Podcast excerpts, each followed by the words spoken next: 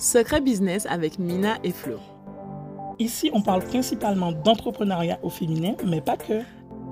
Notre objectif, t'aider à avoir un business qui prospère aligné avec tes valeurs, mais par-dessus tout de kiffer ta rêve de Gold Boss des îles ou d'ailleurs.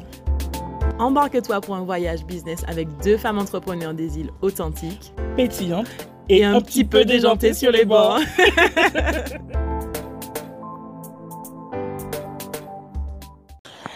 Salut les filles Alors on est mardi et mardi c'est podcast. Alors on continue notre capsule sociale.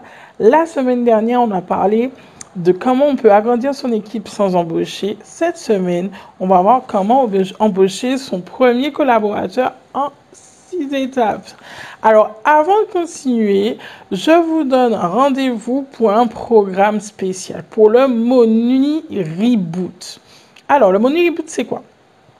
C'est deux formations, huit semaines de mini challenge par mail et vraiment tout ce que vous devez savoir pour pouvoir reprendre vos finances en main pour pouvoir entreprendre. On sait que dans l'entrepreneuriat au départ, ce qui pose problème, c'est l'argent. Donc du coup, euh, je vous aide à mettre en place des actions concrètes pour améliorer vos finances dans l'optique d'entreprendre. Donc, on revient sur notre sujet du jour, embaucher le premier salarié en six étapes. Ah là là, oui, c'est bien ça. Si vous arrivez au cap de l'embauche, félicitez-vous. Félicitez-vous, c'est que vous avez dégagé assez de chiffre d'affaires, vous avez mis en place euh, un projet qui fonctionne.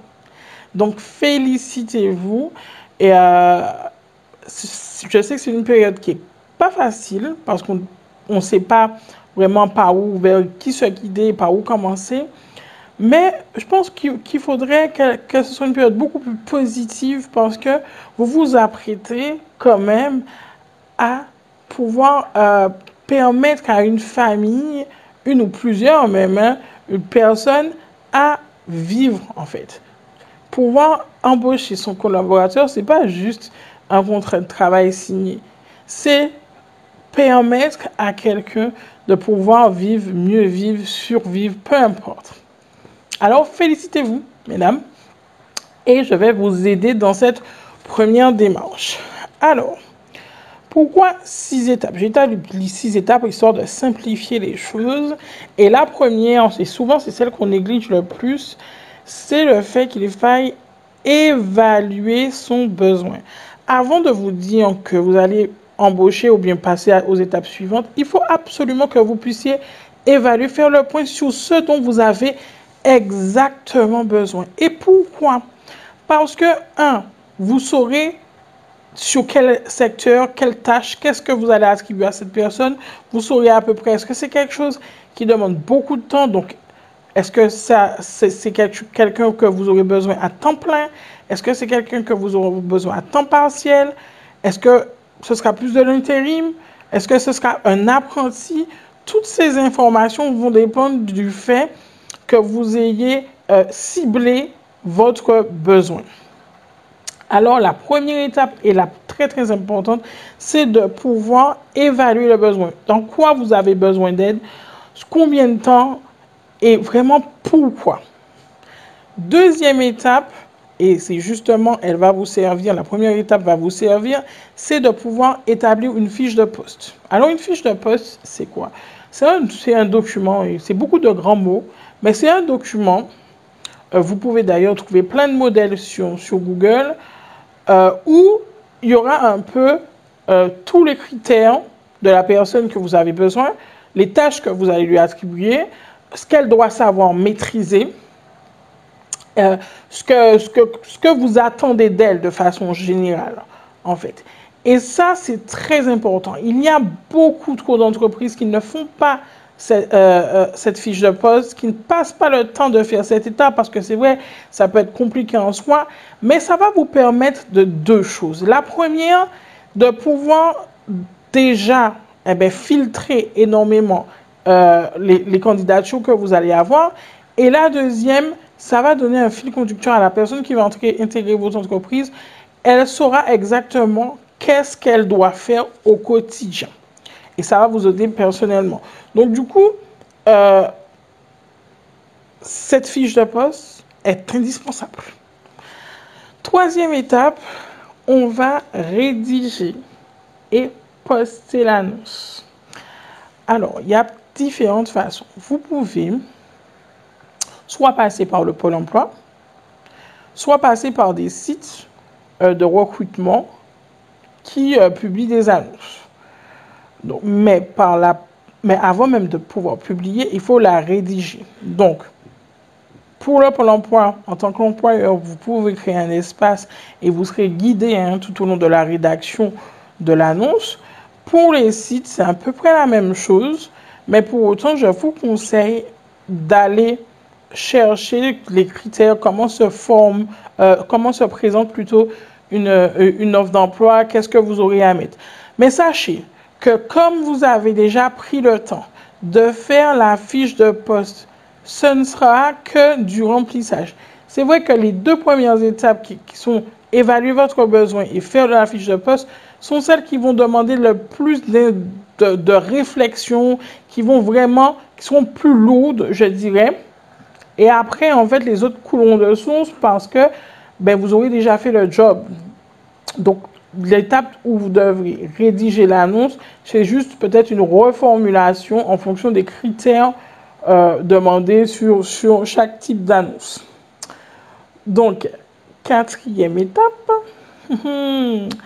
c'est l'étape des entretiens. Mais avant, avant même, puisque l'étape des entretiens, ça se prépare. Il faut que vous puissiez établir, en plus de la fiche de poste que vous avez fait, des critères euh, qui seront rédhibitoires, des critères sur lesquels le salarié devra forcément avoir pour pouvoir déjà le recevoir, déjà filtrer toutes les candidatures que vous allez recevoir, comme je l'ai dit tout à l'heure, et sélectionner les personnes que vous avez absolument envie de rencontrer de façon à euh, vraiment filtrer. Euh, de, façon à filtrer, mais surtout à, préserver votre temps. Parce que recevoir tout le monde, c'est compliqué. C'est plus compliqué qu'on le pense de pouvoir détecter, analyser, passer du temps, poser des questions à la personne. Donc, plus vous aurez établi de critères au préalable pour pouvoir euh, filtrer les, les candidatures, mieux ce sera. Au niveau de l'offre, on revient, on fait un petit peu un retour en arrière. Au niveau de l'offre, le classique, c'est de demander un CV ou une lettre de motivation. Alors, euh, moi, j'étais, euh, j'en ai fait des, des centaines, si ce n'est pas plus de CV, de lettres de motivation dans ma vie. Je suis experte là-dedans. Mais je suis aussi experte en bluff. Voilà. Parce que les entreprises se demandent d'avoir 20 ans, 10 ans d'expérience et 10 ans d'études. Donc, je sais à quel point quelqu'un peut bluffer, contourner, peut-être pas mentir, mais accentuer une, information plutôt qu'une autre. Alors, je conseille quand même qu'en plus du CV de la lettre de motivation, vous puissiez demander, ça se fait peut-être pas beaucoup ici, une petite vidéo. Une petite vidéo euh, que la personne fasse d'elle parce qu'en général, euh, la gestuelle ne ment pas. La communication non verbale ne ment pas. C'est très compliqué à maîtriser ça. Donc ça permet, ça vous permet d'avoir une idée supplémentaire sur la personne et de pouvoir vraiment filtrer parce qu'un papier des fois, des fois ça peut aller euh, ben, dans le bon sens et pouvoir se dire ah c'est une super personne et puis au final vous serez déçu ou eh ben vous filtrez quelqu'un euh, que vous dites oh mais c'est nul et puis en, vidéo c'est quelqu'un qui a un potentiel de fou. Donc joindre, en demander une vidéo ça peut être une très bonne chose. Donc on était justement à la quatrième étape l'entretien et la, sélection justement des personnes. Donc la vidéo vous aidera à faire ce travail. Vous avez, alors là on, y arrive, vous avez sélectionné vos personnes, vous avez passé les entretiens et vous avez retenu la personne, le coup de cœur, on va dire le, coup de foot salarial je ne sais pas si ça existe, et vous avez décidé de l'embaucher. Donc maintenant, comment ça se passe? Vous allez devoir euh, faire une DPAE. Une DPAE, c'est quoi? C'est une déclaration préalable à l'embauche que vous faites via le site de l'UOSAF. Donc pour cela, vous aurez besoin de quelques informations comme le numéro de carte vitale, euh, le nom, le prénom, la date de naissance de la personne et la date que vous avez prévu qu'elle commence. C'est-à-dire que c'est une opération à faire avant même d'avoir signé quoi que ce soit avec le salarié. Faut vraiment que vous puissiez le faire huit jours avant l'embauche. Si, par inadvertance, vous avez, oublié euh, et que vous avez déjà donné une date de début au salarié, n'hésitez pas à décaler la date euh, pour pouvoir être dans les règles. Alors, on a la DPAE, maintenant on va passer au contrat. Donc, vous avez le, salarié de vos rêves, euh, il faut lui faire un contrat. Vous ne savez pas comment faire. Alors, il y a plusieurs solutions. Vous pouvez faire appel à un comptable ou un expert comptable pour pouvoir vous rédiger le contrat.